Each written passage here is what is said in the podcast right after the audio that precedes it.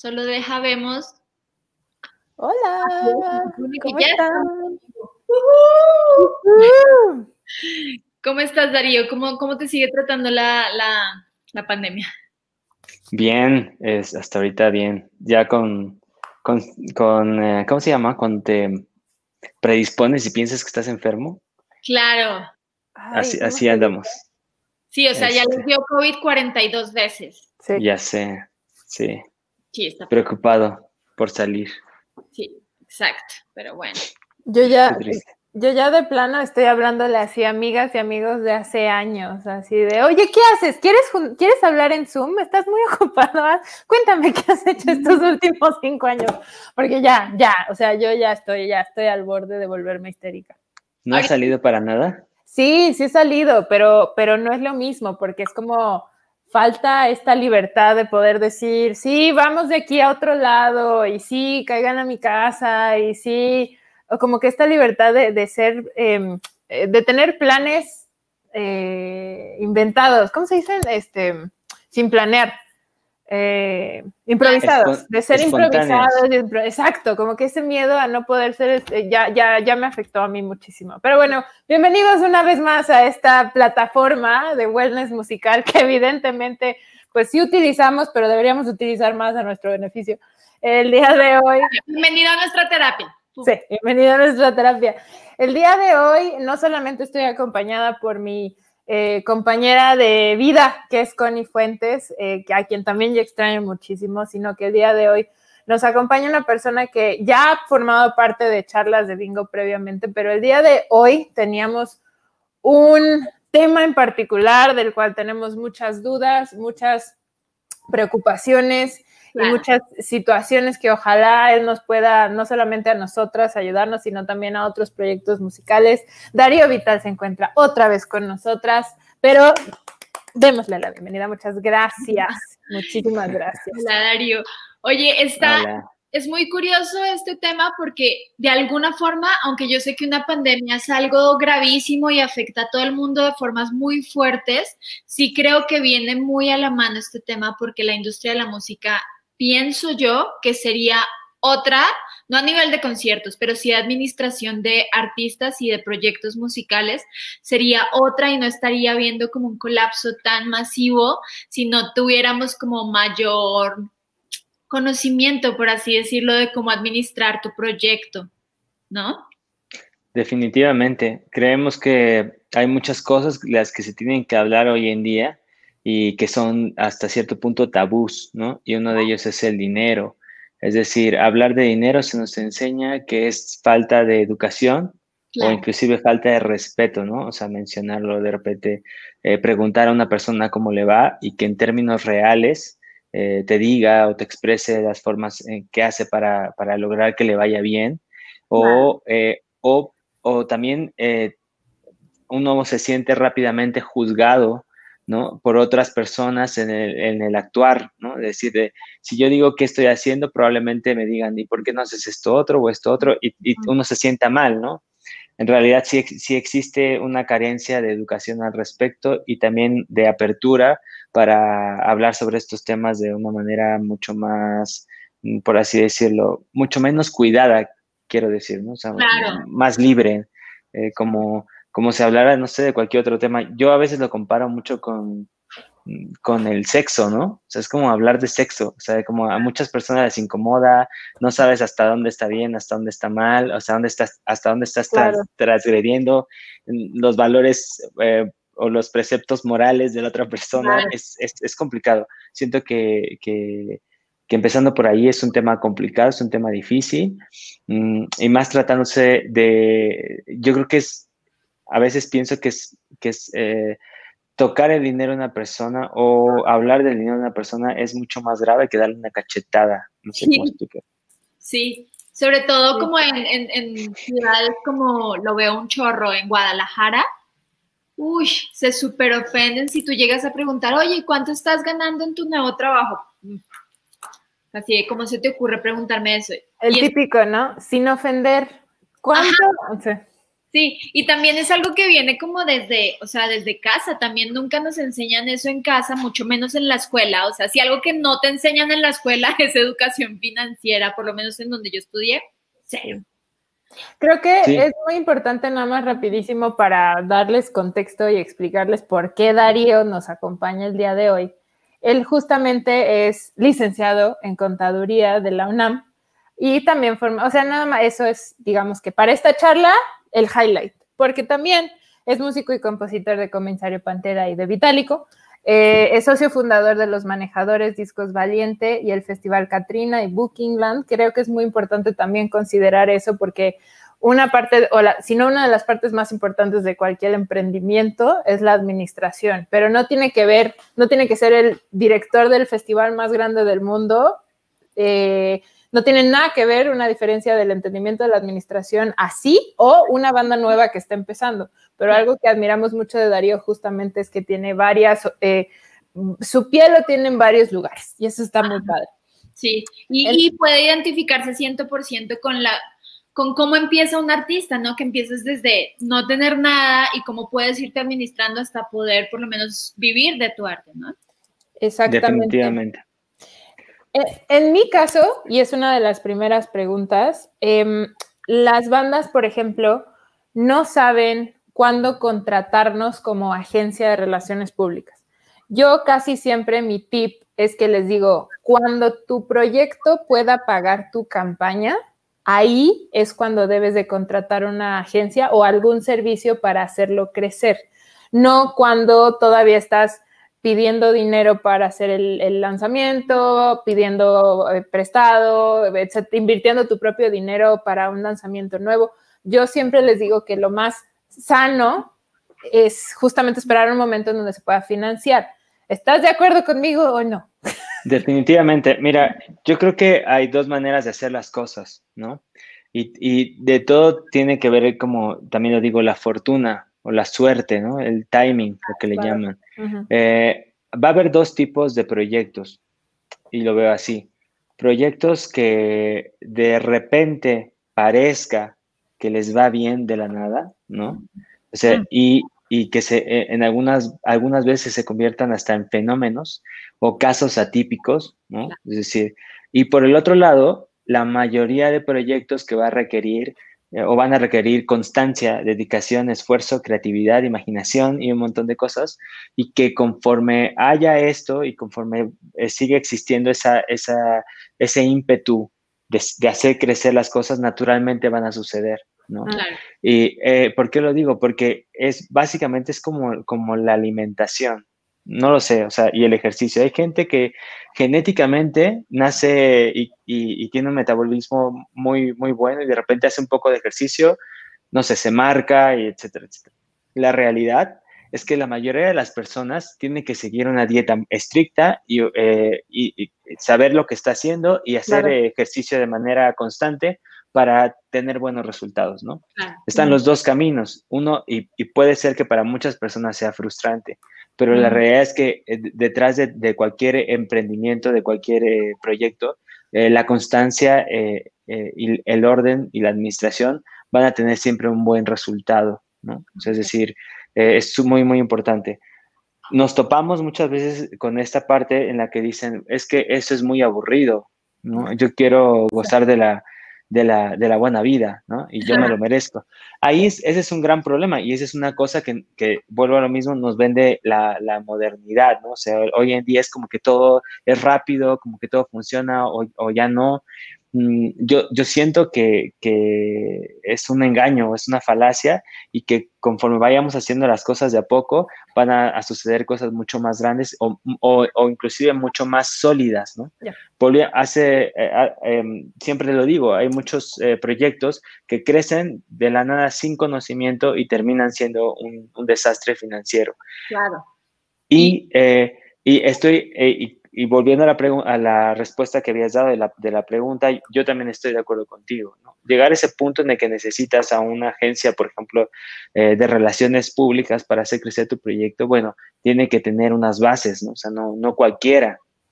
Eh, de la misma manera, siento también que, o pienso, o he, o he, vivido que eh, lo que nunca debe faltar es que dentro de, la de las bandas o de los proyectos artísticos haya ese, ¿cómo explicarlo? Eh, esas ganas de seguir haciendo las cosas, no obstante tengas aliados, ¿no? Porque eso también es un gran error. O sea, piensan que por contratarte como agente de, de, prensa o de relaciones eh, públicas van a ser mágicamente, mágicamente va a ser exitoso. Y eso es lo que piensan de los managers, y es lo que piensan de los bookers, de las disqueras, etcétera, etcétera, ¿no? Sí, y creo que ha cambiado un chorro. O sea, no es la misma la industria que hace 20 años donde firmabas con una disquera y casi, casi que esa, esa fórmula mágica podría llegar a pasar con mucha mayor frecuencia que ahora. Ahora todo el mundo tiene que saber todo de su proyecto y casi, casi crecerlo solo hasta que llegue un punto donde ya un manager, un booker o tus mismas finanzas te permitan empezar a pagar un equipo más grande de trabajo. Yo creo que ha sido, eh, por ejemplo, mi, mi, perspectiva es que eh, de lo poco que conozco de la industria, es que ha sido una, una cosa constante. Y lo decíamos alguna vez que ya habíamos platicado, los, los, factores cambian, pero la dificultad eh, puede ser más o menos similar. ¿En qué sentido? Lo que decíamos es, para que te firmara una disquera en los años, hace 30, 40 años, donde las disqueras funcionaban perfectamente, había que pasar muchísimos filtros, ¿no? O sea, no cualquiera era firmado por una disquera. Eso podría decir que eh, representaba un reto para un artista poder lograr que lo firmara una disquera, ¿no? Y podía pensarse que en el momento en que lo firmaba una disquera ya, ya había sobrepasado, ya había logrado este, ese, ese, ese, objetivo. Hoy en día, probablemente las disqueras no son tan necesarias de primera mano para que un proyecto salga, pero la competencia y la oferta es tal que en su momento lo vuelve difícil volverse un artista exitoso o un artista renombrado. Y para mí las condiciones cambiaron, pero la dificultad sigue siendo similar. o, sea, es decir, ahora sí puede salir cualquiera con música, etcétera, etcétera, pero de ahí a que tu proyecto se vuelva exitoso, triunfe, sea reconocido y, sea escuchado por muchas personas, siento que es, hay un gran trecho, que es similar o, sería análogo hace, hace algunos años cuando un artista llegaba o lograba ser firmado por una disquera. Pero lo que ha sido, lo que ha sido constante, quiero decir, es que no obstante eh, cualquiera de las dos situaciones, eh, se van a presentar los mismos requerimientos de, conocimientos eh, de negocio, ¿no? O sea, al final del día es, si tú lo dejas todo en manos de terceras personas sin preocuparte, al, cabo del tiempo no te sorprenda que algo vaya mal, ¿no? Esto es normal, o sea, es, y, y, bueno, yo lo veo lo puedo ver desde libros de historia de, la música, o sea, de la música contemporánea, como en películas, ¿no? O sea, eh, no sé, desde Juan Gabriel hasta Ray Charles, hasta tal, hasta, no sé... Um, tu este querido Walter Mercado, Malfi. Walter Mercado, y, y, van a, seguir pasando este tipo de historias, y también hay que ser, hay, hay que ser eh, objetivos, ¿no? E imparciales probablemente el, el, máximo culpable de eso sea la propia persona que está eh, fungiendo como, como artista, ¿no? Claro. De acuerdo. Siento un poco que en Estados Unidos hay un poquito más de conciencia financiera o educación financiera al respecto, porque yo veo que muchas bandas, por lo menos de, del género que me gusta a mí, del pop punk, hay un chorro de bandas que viven bien, tranquilos y Perdón, no, fui yo, es que me metí al canal para ver si había preguntas. El, eh, ahí hay un, y, viven bien, viven tranquilos, son bandas que no tienen, o sea, tienen un constante de 300, 400 personas por ciudad y de eso viven y pueden dedicarse a la música porque se administran muy bien. En cambio, acá en México, la constante es que no tengan cómo administrarse o de repente consiguieron dinero para hacer un video y ya no les alcanza para el siguiente porque no lograron cómo hacerlo. Es como que no están planeando los pasos que están haciendo y eso sí, o sea, no me gusta Estados Unidos, pero sí le envidio eso, como que siento que te inculcan un poquito más la educación financiera. Lo que creo, y, y, también hay que ser como muy, muy certeros en el, en el análisis de ese tipo de ejemplos y de casos, lo que siempre comento es lo mismo y, siempre lo pongo como a, debate. El problema aquí es el tamaño de la economía. En mm. Estados Unidos, por ejemplo, lo que decíamos, o sea, eh, el que por eh, ingreso per cápita, es decir, sea mucho, mucho más alto que, que, en una economía como México o como cualquiera de Latinoamérica, va a provocar un montón de cosas eh, entre ellas la regulación del mercado del entretenimiento, porque se vuelve algo, se vuelve una parte del pastel bastante importante para ser regulada, porque supone millones de dólares en, en, este, en, revenues, como en decir, en ganancias que tienen que, que, tienen que pagar impuestos. Y, luego, por ejemplo, eh, no es, yo creo que no va, que no cabe la comparación en el sentido de que probablemente es mucho más fácil administrar cuando hay que cuando no hay. Y, aquí es el problema. El problema es que aquí no hay. Es decir, si nosotros ponemos, no sé, el ejemplo de un festival como Coachella, Coachella puede eh, sobrevivir eh, solamente de su boletaje. Aquí mm. en México hay escasos festivales que pudieran decir eso. En realidad no existe. Y lo mismo pasa con las bandas y con los conciertos, ¿no? O sea, por ejemplo, aquí un, no sé, por ejemplo, eh, un evento para mil personas, una banda en realidad nos está llevando mucho, o un artista nos está llevando mucho, porque aparte para hacerlo atractivo y competir contra los miles de eventos que hay, tiene que bajar su boleto, ¿no? Después de ahí empiezas a hacer todo, todos los eh, gastos que corresponden desde impuestos, este, renta del lugar, etcétera, etcétera, te, va quedando nada. Creo que hay que partir de analizar en el, mercado en el que nos estamos enfrentando, que en este caso es México. México no tiene no tiene mucha comparación con, Estados Unidos en ese sentido. Y hay, que, y hay que administrar lo que no hay, ¿no? O sea, básicamente es eso. O sea, creo que la perspectiva tiene que ser diferente porque si no, nos vamos a... O sea, es lo que yo pienso. O sea, si yo me voy a estudiar a Estados Unidos música y quiero regresar eh, a México y aplicar lo que aprendí, me va a costar muchísimo, muchísimo trabajo, ¿no? Yo eh, creo que más bien es justamente eso, o sea, entender el contexto de México y partir desde aquí, desde lo que se puede hacer aquí y, y em, poco a poco ir conociendo lo que se puede lograr en, en el país, las ventajas que, que, tiene. Por ejemplo, en México se puede vivir eh, de una manera, por así decirlo, decente, con mucho menos dinero, ¿no? Claro puedes destinar como varios espacios eh, y también hay que, eh, yo creo que lo principal es entender los conceptos básicos de las finanzas. O sea, que de ahí partimos para entender todo lo demás. O sea, creo que eh, lo que nos pasa es justamente eso, que la carencia de a veces hasta del mismo lenguaje, es decir, no estamos hablando del mismo lenguaje, entonces de repente cuando llega una persona que va a hacer un negocio conmigo, no estoy entendiendo lo que me está diciendo. Claro.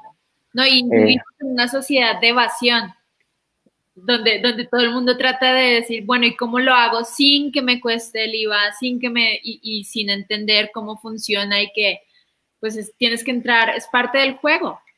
Eh, sí, definitivamente. Y es que son, eh, son eh, temas totalmente diferentes. O sea, hablar de impuestos es una cosa, hablar de finanzas es otra cosa, hablar de administración es otra cosa, hablar de administración financiera es totalmente distinto. Entonces hay que empezar de a poco. Para, para, para, las bandas o para los artistas es no tener miedo a esto, o sea, no tener miedo a conocer y, y, y reconocer que hay que escucharlo muchas veces para que se nos vaya quedando poco a poco, ¿no? Es decir, yo como banda estoy invirtiendo mi tiempo, ¿no? Sí, y, dices, bueno, estoy invirtiendo mi tiempo y mi esfuerzo. ¿Qué es invertir? ¿Qué es inversión? ¿No? Empezar por ahí, empezar por, saber qué es, qué es inversión. Y esto es algo que, tiene, eh, para mí tiene mucho significado y, es un, digo, eh, la definición es bastante simple. La inversión, cuando nosotros decimos vamos a invertir en algo, es sacrificar un beneficio el día de hoy para obtener un beneficio más grande en el futuro. Eso es inversión. O sea, entonces, si yo estoy sacrificando hoy mi tiempo ensayando, tocando una guitarra, significa que en dos, tres años voy a ser de los mejores guitarristas. ¿Por qué? Porque estuve sacrificando mi tiempo y de repente muy probablemente me van a llover 10 ofertas de gente que quiera tocar conmigo porque yo toco increíblemente bien, pero porque ya hice una inversión de tiempo, ¿no? O sea, e, eso, e, de eso se trata. Entonces, en, en finanzas es exactamente lo mismo, ¿no? Es qué estoy, qué estoy sacrificando ahora. Hoy estoy sacrificando a lo mejor eh, rentar un departamento más grande, ¿no? Claro. O comprarme una mejor guitarra, o comprarme un amplificador, o lo que sea. ¿Para qué? Para que en el futuro, cuando yo quiera, me compre el amplificador que yo quiera, la guitarra que yo quiera y viva donde yo quiera. Básicamente es eso. Eso sería idealmente. Digo, del dicho al hecho, ¿no? Es, es un camino muy largo. Nada más poner de acuerdo en una banda donde hay tres o cuatro cabezas que piensan muy diferentes y que se pongan de acuerdo en qué tanto va a invertir cada uno en el proyecto, ya es complicado. Yo creo que ese sería como uno de los primeros pasitos, o sea, ponerse de acuerdo a ya sea, podemos invertir y tener un fondo de ahorro donde al mes cada quien va a poner 500 pesos y lo vamos a usar para poder grabar un disco en X cantidad de tiempo, ¿no? También hacer proyecciones, porque no es como, ay, sí, vamos a pagar con una tarjeta de crédito y ya no, no, no. lo pagamos, pues no. No, no, no, porque aparte también tiene mucho que ver con que si de por sí los mexicanos, y me estoy generalizando, pero es que no, es muy común, o los latinos, tenemos esta muy mala relación con el dinero. Imagínate juntar a tres o cuatro personas con peor relación con el dinero, ¿no? Porque al final del día estás teniendo que lidiar con un tema muy sensible, con distintas personas que se han convertido como en tu familia, que en realidad es un problema, es un problema que puede llevar a que muchas bandas se, dejen de hablar, que seguro ha pasado, ¿no? Y, y, vas, y va a seguir pasando, ¿no? Sí. Y, también, y tampoco hay que tenerle miedo, ¿saben? O sea, es decir, yo creo que es eso, o sea, es quitarnos el miedo a, intentar, pero a intentar de verdad, ¿no? Es decir, eh, ir con todo el paquete, ¿no? O sea, de repente es eso, o sea, no tener miedo a hablar de, los, de estos temas, no tener miedo a, llegar a acuerdos, a saber cómo se va a repartir, a saber, este, caso, en caso de, pero, y también no tener miedo a ir, a ir educándose poco a poco en el tema, ¿no? Es decir, eh, dejar un poquito esta, mm, ¿cómo, cómo, le llaman? Mm, siempre estamos aplazando este tipo de temas, ¿no? mejor, mejor vamos a tocar música, mejor vamos a...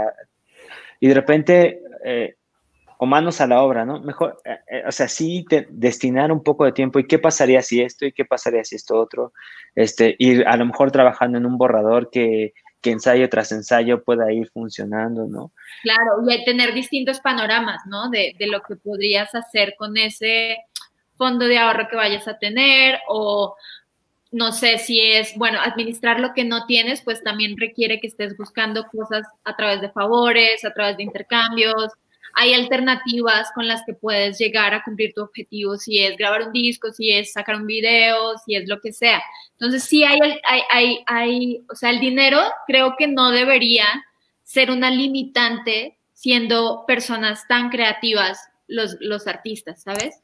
Definitivamente, yo creo que yo creo que eso es importante y que eh, y tienes mucha razón. Inclusive cuando hay dinero, no puedes dejar de ser creativo, ¿no? O sea, no puedes pensar que todo se va a arreglar con el dinero porque, eh, porque ninguna cantidad jamás te va a ser suficiente, ¿no? O sea, es más fácil de repente pensar cómo grabar un video con pocos recursos que sea creativo a gastarte en el director de moda que te va a cobrar lo que no tienes, ¿no? O sea, y eso es, o, o, en el manager de moda, o en el booker de moda, o en lo que tú quieras de moda, ¿no? O sea, que es una cosa como bastante importante.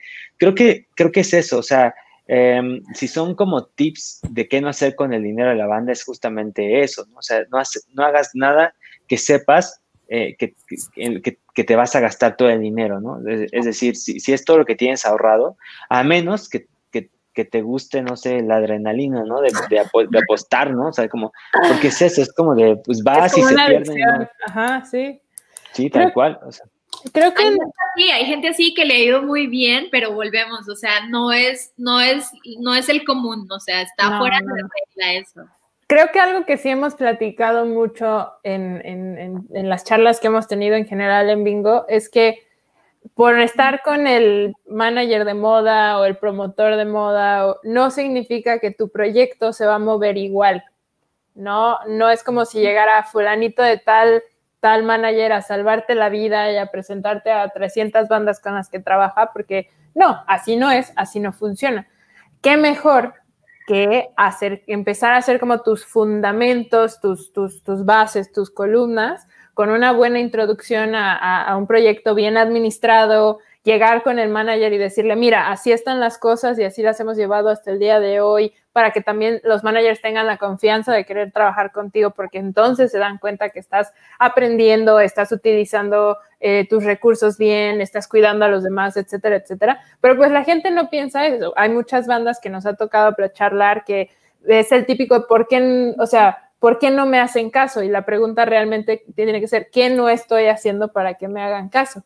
Y ahí es donde la creatividad se integra y también tiene que ver con la creatividad administrativa de, intercambio de favores, etcétera, etcétera. Pero regresando un poco a, estas bandas y su punto de gestión, si tú tuvieras la oportunidad ahorita, Darío, desde, desde cero, empezar el proyecto musical que tú quieras, que ya hayas tenido o uno nuevo, administrativamente, ¿cómo llegarías a la primera junta a sugerir, ok, lo que se va a hacer es esto? Mm, yo creo que es que mm, es, bastante difícil, ¿sabes? O sea, digo, yo lo estoy, lo estoy viendo con Vitálico, ¿no? o sea, de repente de alguna manera hay recursos y lo primero que pienso no es en gastarme esos recursos, ¿no? Pienso, ¿cómo le voy a hacer para no gastar esos recursos y que funcione, ¿no? Y esos recursos los tengo como, como un, digamos, eh, un colchón, ¿no? O sea, un fondo de emergencia un fondo de emergencia, exactamente.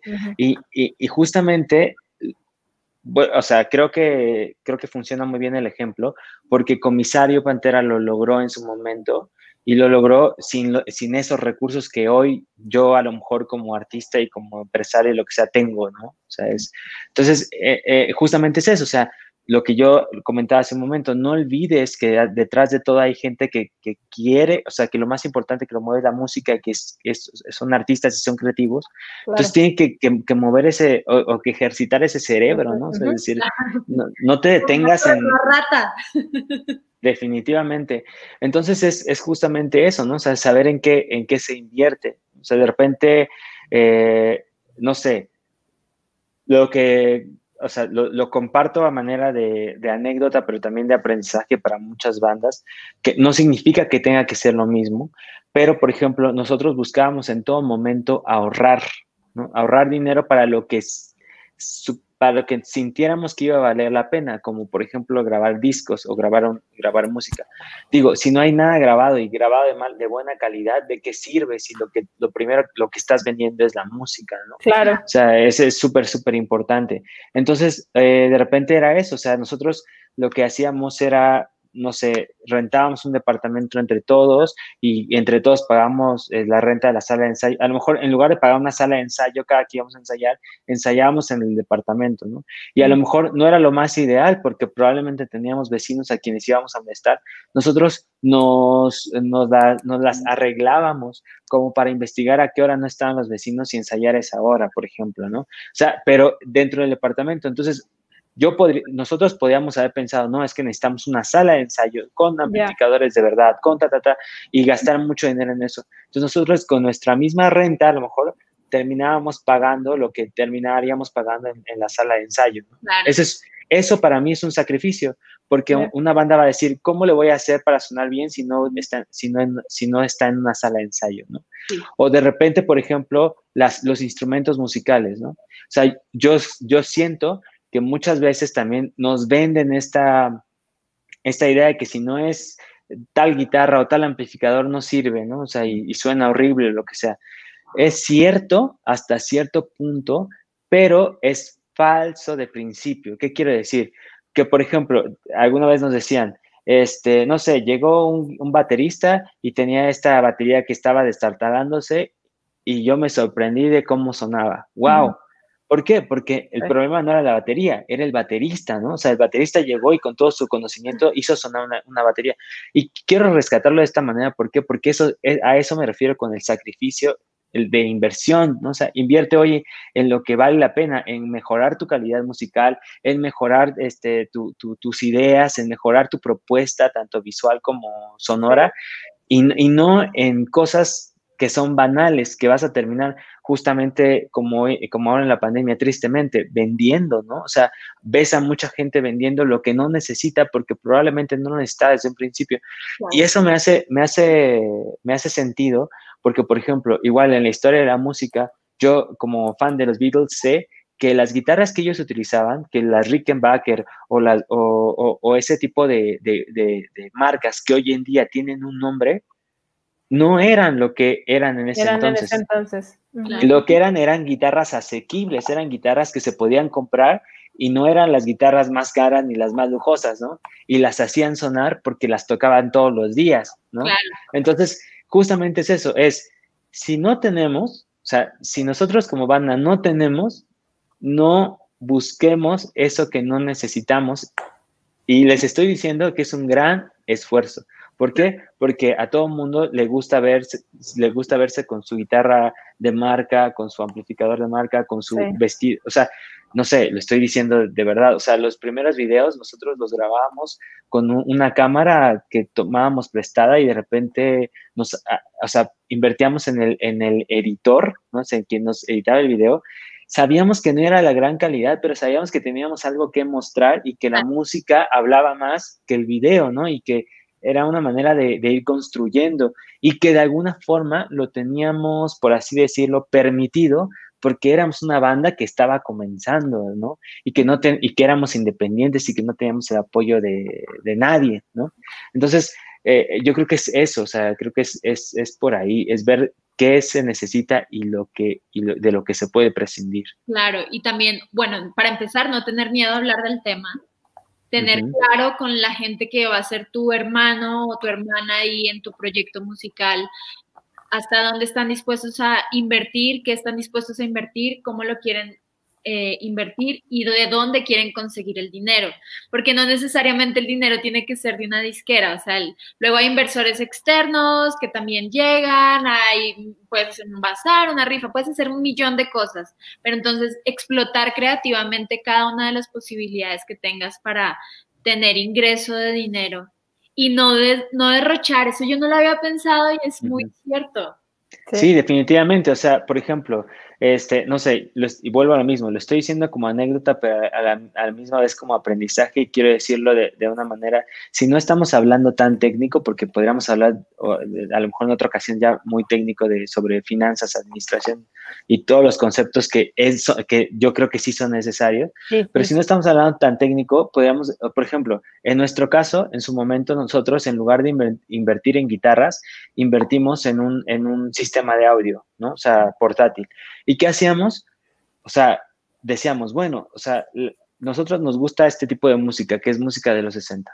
Y, y, esa música le gusta a mucha gente que hace sus fiestas, ¿no? O sea, como que quiere a un grupo que les toque, no sé, tu cabeza en mi hombro y ¿por qué no hacemos eso? O sea, ¿por qué no? O sea, invertimos en un PA que nos contraten y vamos a tocar dos, tres horas a la gente que tiene dinero para pagar, ¿no? Entonces, de ahí generábamos, primero, pagábamos el equipo y después guardábamos un poquito más de dinero. Con ese dinero compramos una camioneta y con esa camioneta nos fuimos de gira en la primera gira de Enjambre, ¿no? O sea, ellos, ellos les pagaban su camión y en el camión no cabíamos todos. Cuando cabíamos todos, ellos nos invitaban.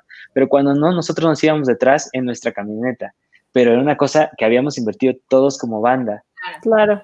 inclusive hasta, el, hasta y, digo como banda porque a veces la banda va más allá de los músicos. O sea, hay gente que también cree en, ellas y pone parte. O sea, ah, yo recuerdo que los staff mismos que invertían, invertían en, e invirtieron junto con nosotros en una camioneta, lo, que, lo cual lo hizo mucho más fácil. Y de repente era esto, o sea, eh, también se hacían acuerdos donde decíamos, bueno, tenemos la camioneta y la camioneta la usamos para la banda, claro, y la usamos para generar trabajo. O sea, ¿por qué? Porque a veces tocábamos, íbamos a tocar con esa camioneta a, las fiestas y después también íbamos a tocar con esa camioneta con comisario Pantera donde íbamos.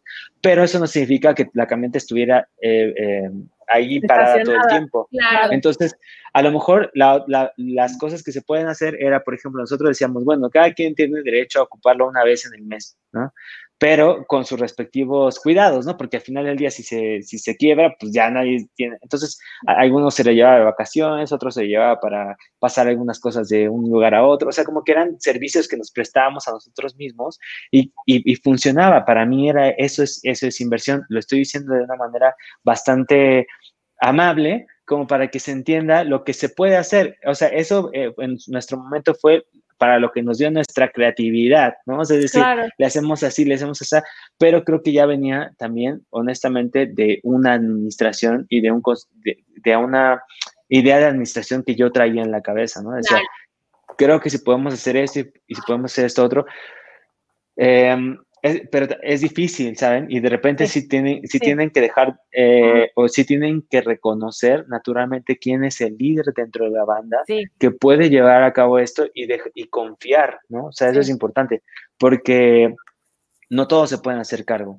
definitivamente. cinco cabezas pensando enfocadas cada quien a diferentes puntos no, no va a avanzar. Creo que otro punto importante también es mencionar que puedes tener todo ordenado y todo como eh, planeado para que tengas un sistema de ahorro y todo esto, pero también no tenerle miedo a poner cuando haya que poner, porque hay mucha gente que guarda toda su vida y se murió y nunca hizo nada con esa plata, ¿no? Entonces también cuando vean una oportunidad que analicen entre todos y valga la pena, pues también que no le tengan miedo a hacer esa inversión porque también para eso estuvieron haciendo tantos sacrificios de, de, de, planear y de gastar menos y de guardar o lo que fuera. Sí, definitivamente, o sea, es justamente eso, o sea, eh, eh, que a veces esas decisiones también hay que decirlo, no siempre van a ser las mejores, pero se tienen que tomar, ¿no? Es decir, no puedes estar estático, ¿no? Siempre ah, es ese dinamismo para crecer. Creo que, creo que eh, es eso, o sea, es dejar que esas cosas sucedan, eh, pero sobre todo tener la humildad, yo diría así, de sacrificar, ¿no? Eso es súper importante, ¿no? O sea, eh, que creo que es, y, y más bien suplirlo con creatividad. Esto lo estoy diciendo en un, en un país donde como muchos países que nos ven, donde no hay, ¿no? O sea, donde, donde tenemos que empezar desde, desde cómo le hacemos, ¿no? O sea, porque, por ejemplo, volvemos a lo mismo, a lo mejor, ah, si sabes que una playera se va a vender porque ya tienes, eh, no sé, 500 fans y de 500 fans, 50 fans sí te van a comprar, entonces, haz tus cálculos sobre eso, ¿no? O sea, eh, y, empieza por ahí consolidando los fans, este, viendo, eh, había alguna vez un, libro que se llamaba 1000 True Fans, que, eh, pero era estadounidense. El, concepto era bueno, era como decir, con mil fans puedes sobrevivir, lo que más o menos decías, Connie, pero a veces los fans tampoco tienen o sea, ¿cómo, ayudarte, no? no, sí, es cierto, sí es cierto. Sí. Entonces, para, para nosotros hay que aplicar como 100,000 true, fans, ¿no? O sea, una cosa Un millón de fans, por favor. Por favor. Sí, sí. Pero algo, vas con Vas, Malky.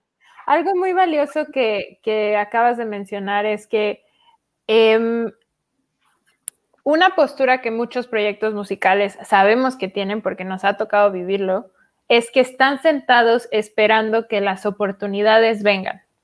Eh, es como si fuera un default. Tú haces una banda y automáticamente va a pasar A, B y C, ¿no? Voy a llenar un, por acordarme de los que existían, pero voy a llenar un em, cara dura y después voy a llenar un eh, plaza y después voy a llenar un metropolitan y después voy a llenar un auditorio nacional. Ese es el orden de las cosas. Yo no tengo que hacer absolutamente nada para que eso suceda. Y aunque no lo crean, o sea, quienes no son músicos allá afuera o no están dentro de la industria, así pasa para muchos proyectos. Y siento que así es también esta mentalidad de, sí, yo soy productor o yo soy eh, ingeniero o yo soy tour manager o yo soy RP. Eh, pero eh, nadie me contrata.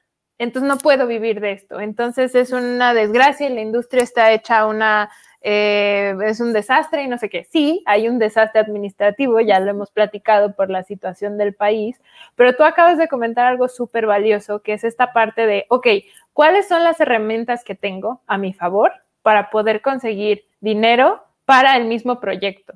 porque estamos de acuerdo que es muy normal que como proyectos musicales tengan otras chambas. O sea, es muy difícil, es muy difícil aquel proyecto que vive de sus regalías. No, si hay, si existen y son muy valiosos, pero no es la mayoría. Pero si tú tienes herramientas externas de, bueno, sí, tenemos nuestra camioneta, pero la podemos rentar en las fechas que no la usamos. O bueno, sí, por ejemplo, me acuerdo de espumas y terciopelo mi papá era fotógrafo, pero fotógrafo de bodas muy, muy, muy altas en cuanto a las personas que las hacían. Eran muy caras esas bodas. Y me topaba yo a los espumas y terciopelo cada tres o cuatro bodas porque ellos se aprendieron todas las canciones de esta, las versiones de, de jazz de los noventas y los ochentas. Bueno, ya las cantaban a la perfección en la boda. Entonces, obviamente, los empezaron a contratar y contratar y contratar y contratar. Al día de hoy ya les está yendo súper bien con todo ese dinero que, ganaron juntos, ¿no? Entonces, encontrar cuáles son las otras cosas que a ti te generan dinero, que no necesariamente sea el show, los streams, quien te contrate para hacer una canción, eh, que te inviten a grabar algo en un disco, etcétera, etcétera. Creo que es más, hasta más valioso poner atención en esa parte que en cómo voy a llegar al plaza. Claro. Tú lo, tú lo dices, y, creo que lo rescato también de esa manera. Yo siento que ellos en su momento tuvieron esta humildad, ¿no? De bajarse el tabique. Claro, y, es eso, eh, porque a mí me, yo recuerdo justamente que cuando aprendíamos canciones, por así decirlo, yo siento que yo nosotros nunca quisimos ser imitadores de nadie. ¿No? O sea, jamás. Y justamente en el estar tocando otras canciones íbamos adquiriendo nuestro estilo, una cosa que está bastante curiosa y que, que yo la he pensado muchas veces y que, y que muy pocas las, lo he dicho, pero cuando yo tocaba Twist and Shout no estaba pensando que yo era John Lennon, estaba pensando, estoy tocando Twist and Shout y lo quiero hacer de esta manera y creo que me sale mejor si le grito aquí que si le grito acá, ¿no? O sea, ibas buscando tu sonoridad, ¿no? En, en ese sentido. Y también hay que, hay que decirlo, yo me enfrento también con muchas personas y, también es culpa de, la, de la, modernidad, yo lo, yo lo, diría así, que sienten que solamente hay que hacer lo que a uno le gusta hacer y eso, eso no es cierto. O sea, eso, eso, no es cierto. O sea, como tú le decías, de repente, probablemente eh, habría, había muchas cosas que les molestaban a estos muchachos de ir a tocar. Eh, o sea, a lo mejor ya tocando se les olvidaba, ¿no?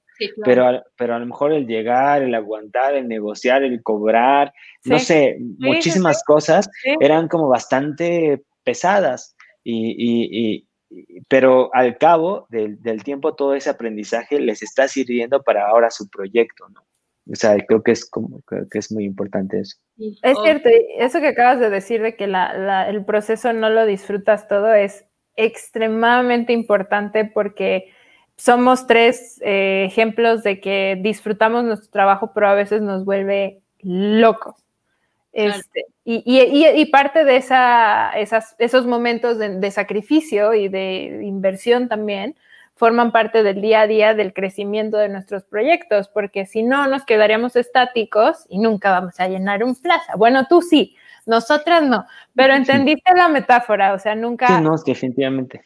Si te quedas estático y malgastas el poco dinero que obtienes de un, de un, de solamente hacer lo que a ti te gusta, pues no vas a llegar a ningún lado. Claro, ahorita estaba leyendo sobre los Hansons, la banda esta de pop, Ajá. Los manes, desde toda la vida, desde que pusieron su primer, su primer hit, empezaron a tener un sistema de cobros a fans como de club, club de fans, ¿no? Y tienen beneficios especiales, pero lo hacen a un nivel gigante. Los manes ya no han hecho más hits y viven de eso, de, deja tú de los hits, regalías de los hits, si las compusieron las canciones, no sé, pero viven de, del sistema de cobro que tienen de clubs de fans en todo el mundo y hacen conciertos especiales para estas personas, tienen unos beneficios increíbles y hacen un chorro de cosas, pero es como, ok, podemos esperar a que toda la vida vivamos de una canción que tuvo 10 millones de reproducciones o, o crear nosotros todo un ecosistema que nos permita subsistir de, de lo que hemos logrado. Eso se me voló la cabeza. Digo, eh, definitivamente no es para todos, ¿no? o sea, eso también es importante porque requiere mucho trabajo eh, y bueno, ya lo hemos visto, ¿no? o sea, como dicen, entre nosotros nos conocemos, o sea, ve cómo se batalla para construir este, cosas, ¿no? Para construir empresas, para construir, eh, no sé, una infraestructura, ¿no? Que sirva, ¿no? o sea, que, que, que, se, que parezca que avanza sola, ¿no? En realidad es, es, es, algo muy difícil.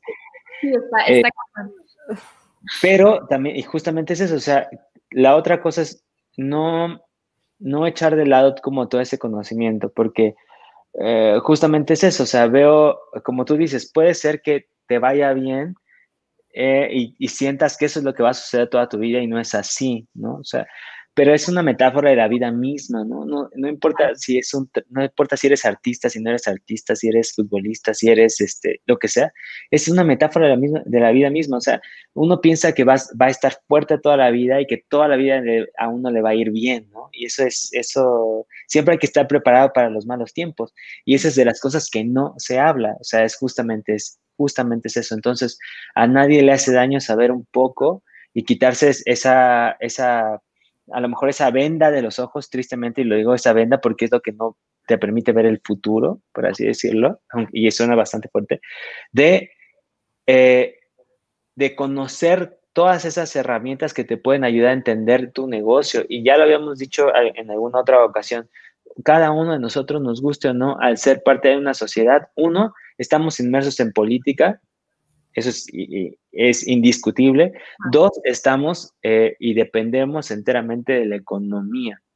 ¿Y por qué? Porque somos entes económicos. O sea, somos nosotros mismos, eh, por sí mismos, somos empresas o empresitas o empresotas, como queramos Si nosotros no queremos darnos esta oportunidad de entender cómo, cómo funciona, y lo digo así, como, es casi, casi como, como si quisieras negar que eres un humano, ¿no? o sea, es, tal cual, o sea, es eso, es entender cómo te alimentas, te va, a, procurar que estés sano, saludable, ¿no? Y que, y que preserves tu vida, ¿no? O sea, entre comillas, ¿no? Lo que se, lo que se puede.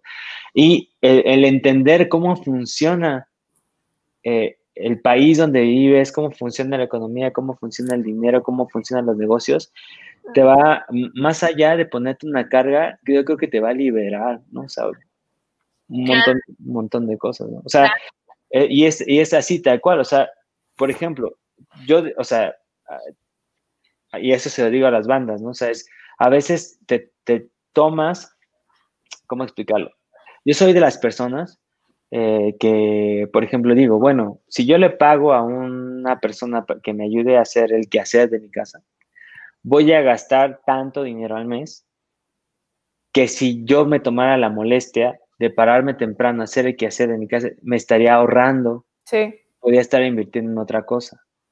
¿Por qué? ¿Cuál es el problema de que yo haga el quehacer en mi casa? Y lo estoy diciendo, o sea, que es una cosa bastante sencilla, ¿no? O sea, que yo a veces pienso, quedaría hasta mejor, ¿no? O sea, si lo hago yo. Porque es como te este, gusta, claro. Porque es como te gusta.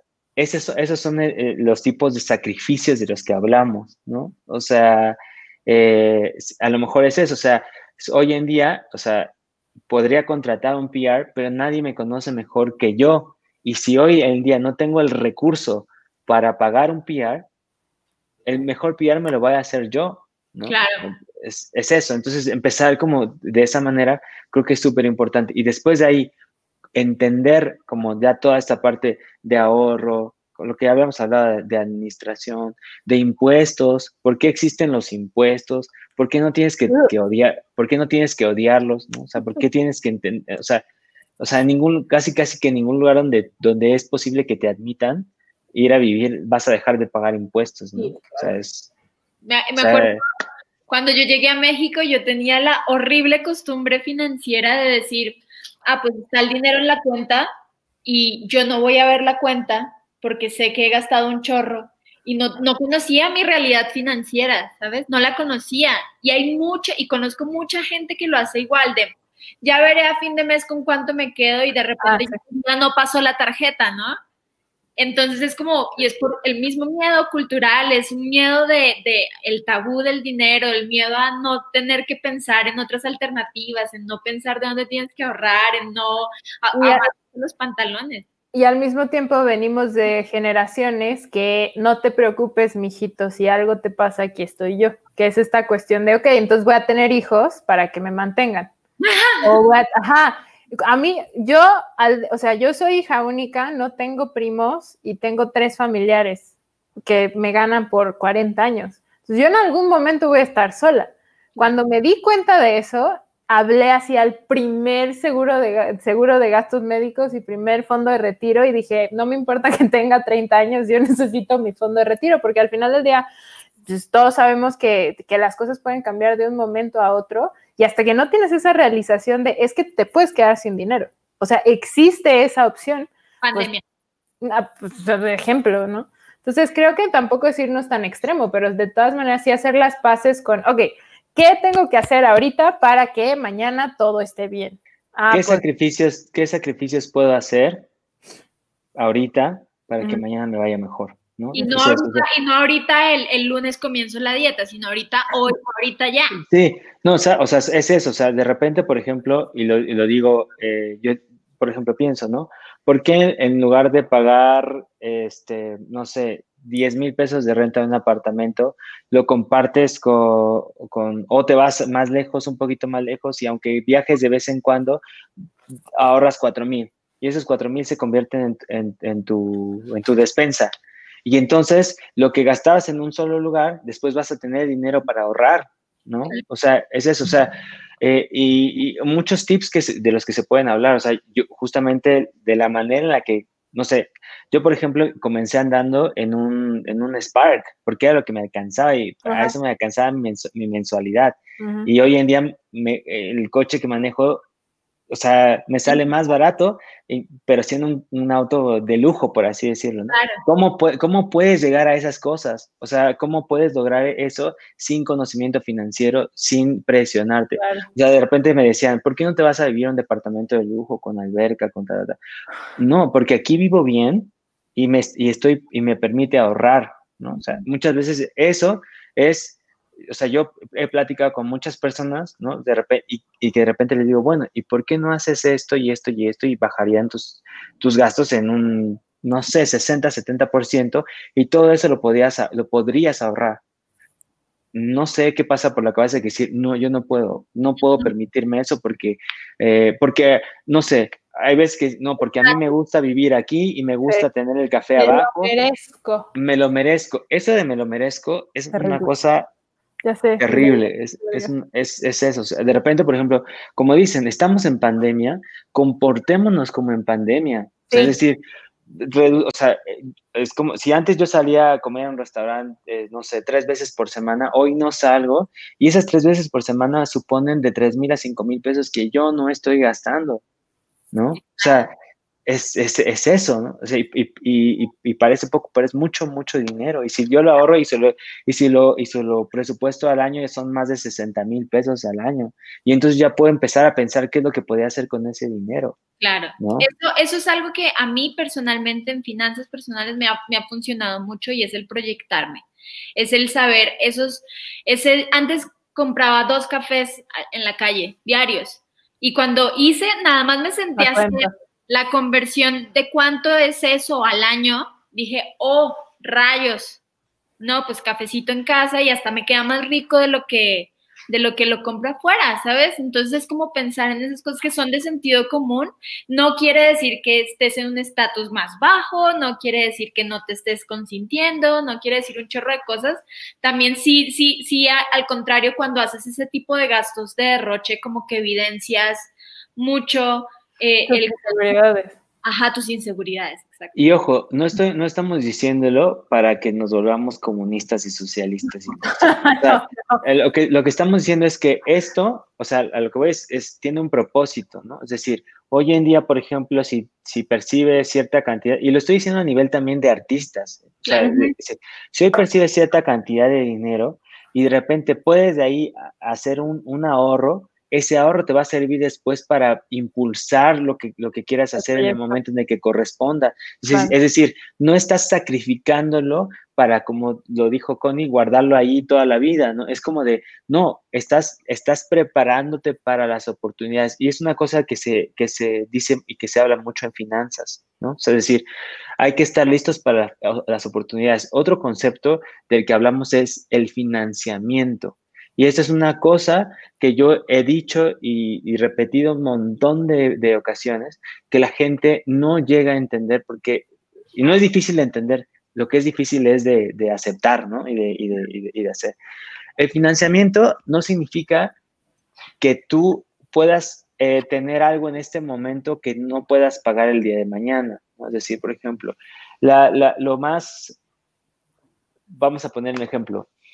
Mm, si yo tengo el, si yo tengo el dinero para, para comprar mi amplificador y mi guitarra, por así decirlo, y que suponen 40 mil pesos, yo lo, lo, tengo, ¿saben? Y de repente, por ejemplo, lo financio, decido no comprarlo de un solo tajo, sino sacarlo a lo mejor con una tarjeta de crédito a meses sin intereses.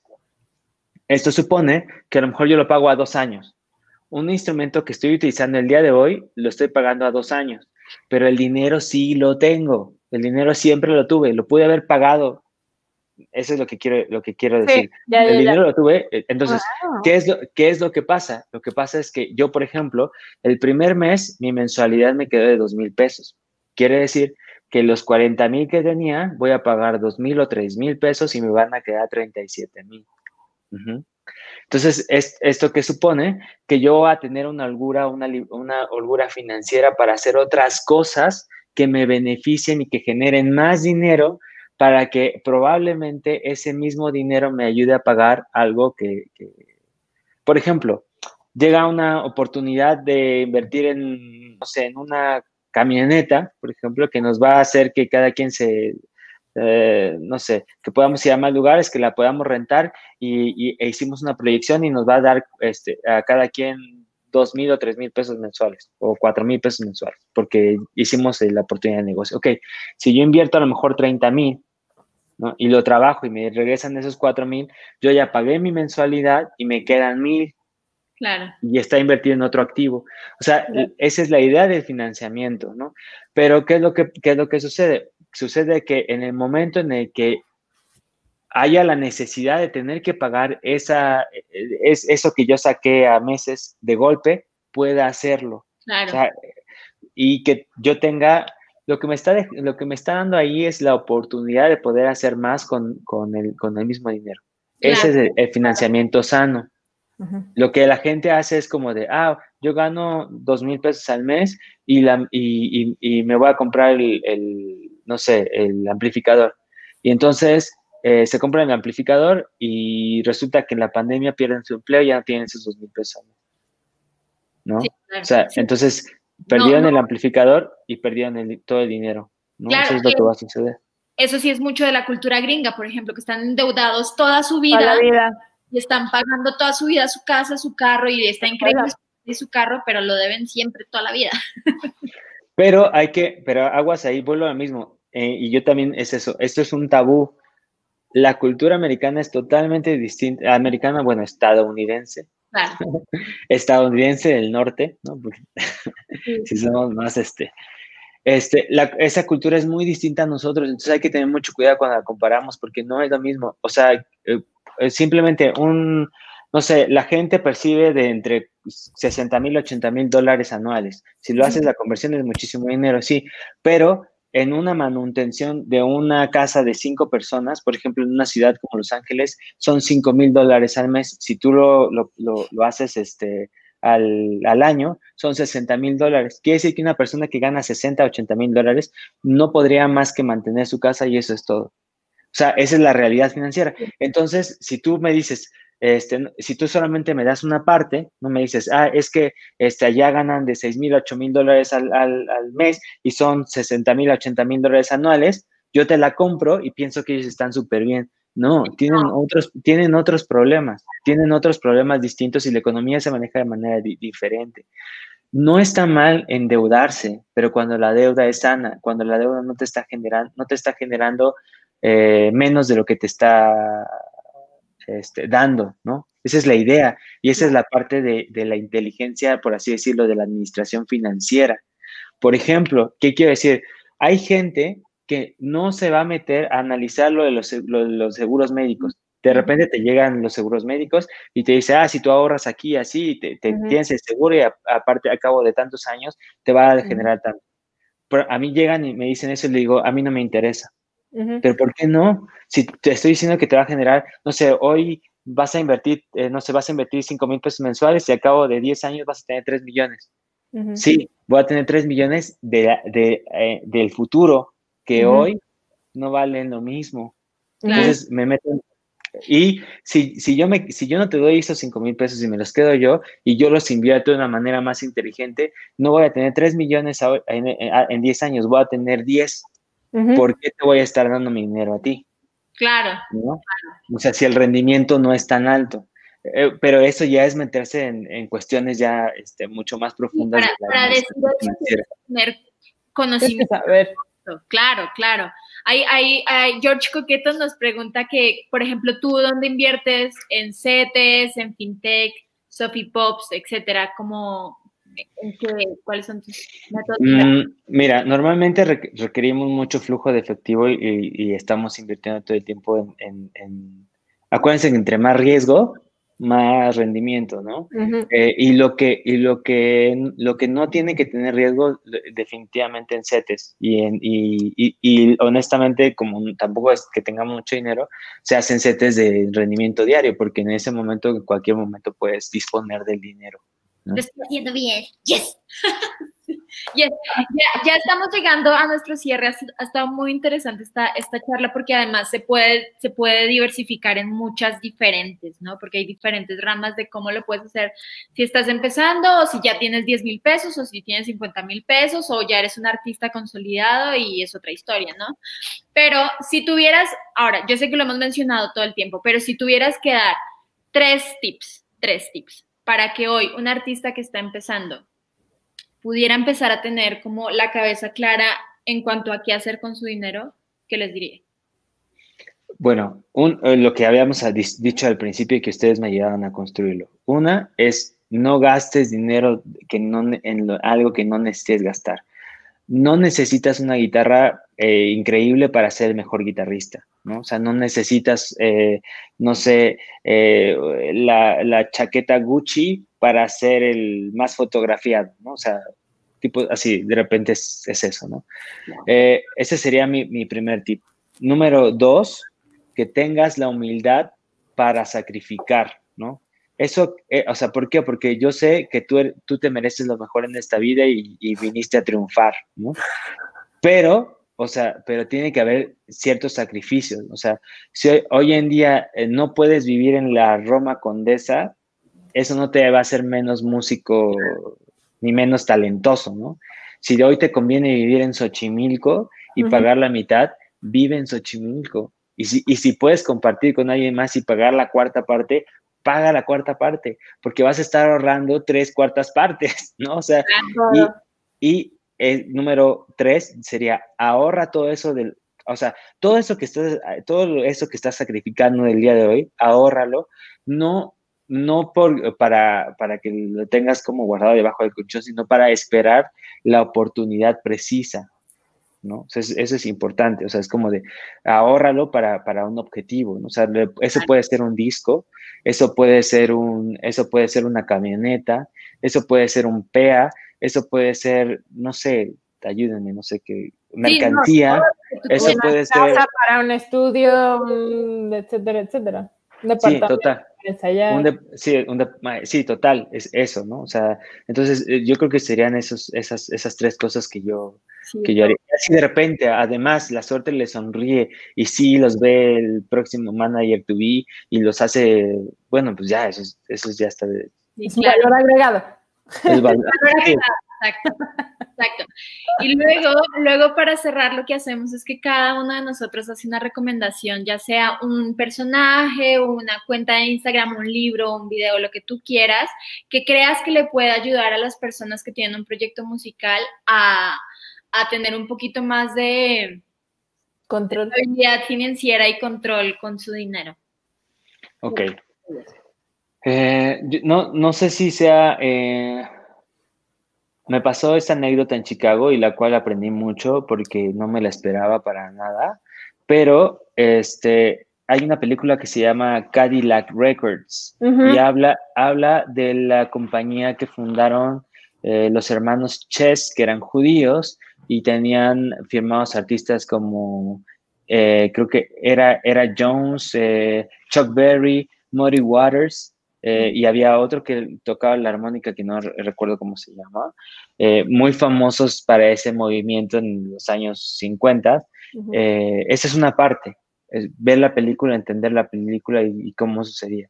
Y después estudiar la historia justamente de esa casa discográfica y quién terminó siendo el dueño de esa casa discográfica, eso me impactó. O sea, eso es como de tarea, ¿no? O sea, es realmente para gente que quiera aprender algo y, que no sea solamente una película. Es como, vean la película y después investiguen la verdadera historia de esa compañía. Es, este, muy interesante. Qué gran, qué gran aporte. Malti.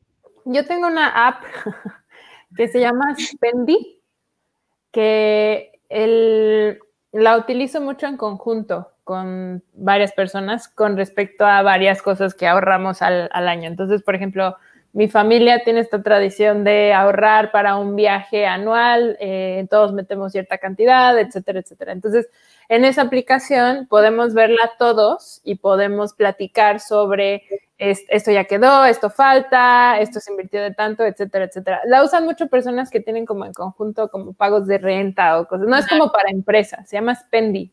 Y la verdad para mí es muy práctica porque aparte también la uso para registrar mis, mis gastos, ¿no? Entonces es un clic a un botón y ya aparece cuánto gasté para tal. Y al final de mes tengo como este resumen de cómo estoy moviendo mi dinero y en mi caso particular, a diferencia de Darío, yo no puedo ahorrar ni porque mi vida dependa de, eso. O sea, no puedo, se me escurre el dinero. Aún, no digas no puedes.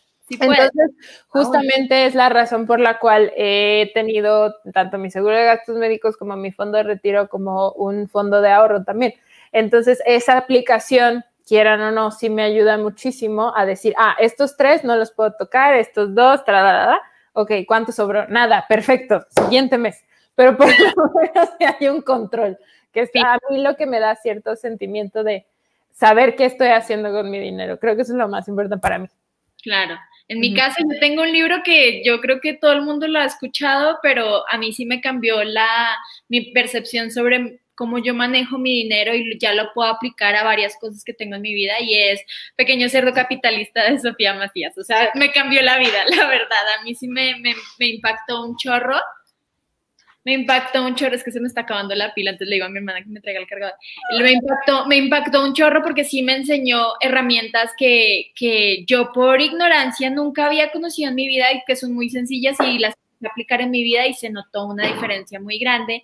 Después de conocer a, Sofía Macías me empecé a clavar, soy bien clavada del internet y conocí a un güey en Estados Unidos, bueno, es un señor ya, el man se llama David Ramsey. Ay, lo amo pero es de Estados Unidos. Sí, y ah. tiene, o sea, pero, pero habla mucho de cómo es un podcast súper duro lo que tiene el man y le regaña a la gente y les dice cosas y te da como tips de, de, cómo podrías llegar a la libertad financiera que uno antes la veía como inaceptable e inalcanzable. Ya lo puedes hacer con cosas, movimientos muy sencillos que puedes tener en tu día a día. Entonces, creo que aplicar eso a un proyecto que están haciendo o que está en medio camino o que ya está avanzado, puede generar una diferencia muy grande. Entonces, todas las, todas las recomendaciones que acabamos de dar los tres van a aparecer en la casilla de abajo del, del, del, YouTube, así que para que los lean y los vean y los anoten y los sigan. Y pues nada, llegamos a nuestro final. Muchísimas gracias, Darío. Como siempre, hablar contigo nos hace sentir como mejores personas. Sí. de nuestra vida. Cerramos y empezamos a anotarnos. Sí, mm, Pero pues bueno, espero próximamente nos podamos eh, unir de nuevo para otra charla, eh, en, aquí o en persona, ojalá.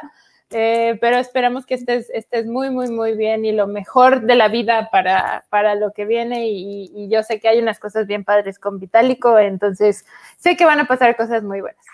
Muchas gracias, igualmente les mando un abrazo y esperamos juntarnos para hacer una carnita asada o, o, verduras asadas, lo que sea. Lo que sea, sí, pero muchas gracias a todos, muchas gracias Darío y pues nada, nos vemos en una próxima oportunidad. Bye. Bye. Bye. listo. ¡Yay! Muchísimas gracias. Se logró. No, ustedes. Qué bueno que se logró. Y gracias por tu tiempo. Nos pasamos un poquito, pero muchas gracias a la gente. Pero valió la pena. Qué chido. Bueno, pues, pues bueno. vámonos a otra, a otra, a otra cosa. Vámonos. Bye. Bye.